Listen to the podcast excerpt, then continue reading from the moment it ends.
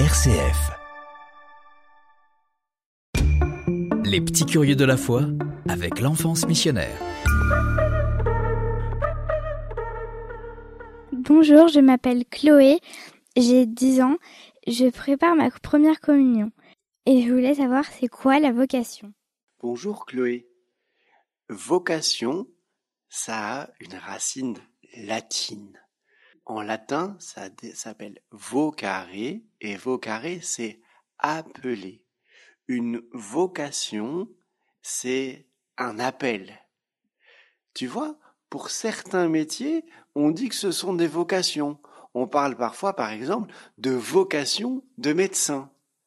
Eh ben, c'est souvent parce que quand on veut faire un métier où on est appelé à beaucoup se donner aux autres, c'est une vocation parce que c'est pas juste un boulot, tu fais pas juste du 9h 17h métro boulot dodo, tu as envie de donner de toi-même. Alors, je crois qu'on est tous appelés à quelque chose. On est tous appelés d'abord au bonheur par Dieu et on est tous appelés à répandre ce bonheur. Alors la première question que tu peux te poser, c'est tiens, et moi, Qu'est-ce qui me rend heureuse? À quoi Dieu m'appelle? Et comment Dieu m'appelle? À partager mon bonheur. Et c'est là l'autre dimension de la vocation, c'est que on peut partager son bonheur différemment. On peut partager son bonheur en étant père et mère de famille, et à ce moment-là, on partage son bonheur d'abord à ses enfants, à sa famille, et puis Dieu appelle certains à partager leur bonheur en étant prêtres, diacres et consacrés. En tout cas, une vocation, c'est un partage de bonheur. Ça change quoi à la vie de croire en Jésus? Eh bien, tu vois, Emma, Jésus, c'est pour moi un ami. Un ami, c'est quelqu'un à qui on parle. Euh, et Jésus, il nous a parlé à travers l'Évangile. Jésus, il nous parle à travers l'Église. Jésus, il nous parle au fond de notre cœur. Et la foi, qu'est-ce que c'est?